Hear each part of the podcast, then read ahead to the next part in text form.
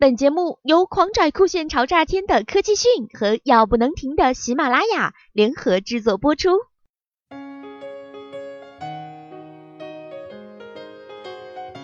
影视数据调查公司 EN 最近发布了二零一五年中国视频付费研究报告。报告中称，截止到二零一五年十二月底，国内视频网站付费用户规模达到了两千两百万，较二零一四年的九百四十五万增长了百分之一百三十三。保守估计，二零一六年这一数字可以达到三千五百万元左右。付费人数翻增倍涨，让烧钱的视频网站距离春天更近了一步。根据这份研究报告提供的数据，尽管广告依然是视频网站最主要的收入来源，但用户付费贡献的收入占首次超过了百分之十。快速成长期院线电影。该报告还显示，中国视频网站的用户付费业务是从2010年逐步开始试水的。2010年到2013年是缓慢的用户付费习惯培养期，2013年到2015年上半年则进入了付费会员快速成长期。快速成长期的关键词是电影。2013年的时候，平均一部电影从院线开始上映到登录视频网站需要一百二十天左右。这段时间被称为窗口期。二零一四年，窗口期缩短到六十天；二零一五年，窗口期进一步缩短到了五十天。也就是说，通常一部电影三十多天的放映期结束后，两周内就能从视频网站上看到。窗口期的不断缩短，被认为是网站付费会员快速增长的重要原因之一。网络大电影在视频网站的流行被认为是另一个重要原因。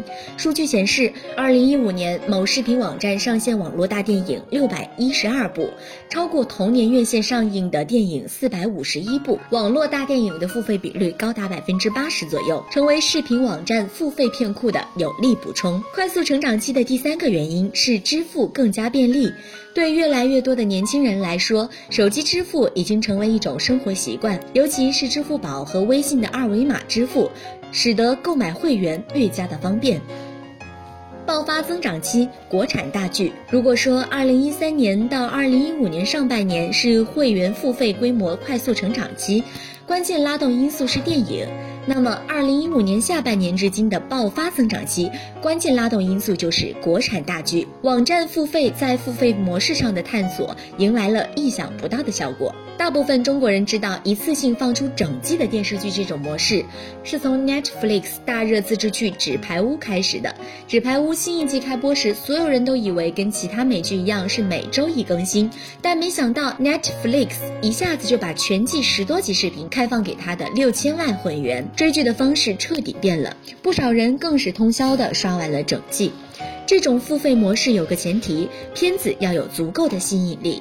中国视频网站终于在二零一五年下半年，通过一部关注度极高的《盗墓笔记》，让这种模式成功落地。《盗墓笔记》采用的方式是，非付费会员只能等每周放出一集，付费会员则可以抢先看全集，引爆付费狂潮。这份报告称，该剧不仅吸引了超过百万级别的付费请求，令其独播平台在七月一跃成为 App Store 国内免费榜冠军，更是首个跻身 App Anile 之 iOS 全球收入榜单 Top 十的中国视频网站。另一个关键事件，或者说是另一个关键国产剧，就是《蜀山战纪》。除了付费会员独享全集之外，它还首次尝试了先往后台模式，即先在视频网站播出，后在电视台播出。据统计，该剧上线十二小时，三百八十万会员观看，有两百万会员更是熬夜刷完了全季。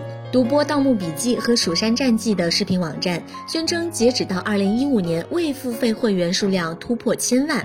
但并未透露月度、季度和年度付费用户所占比例。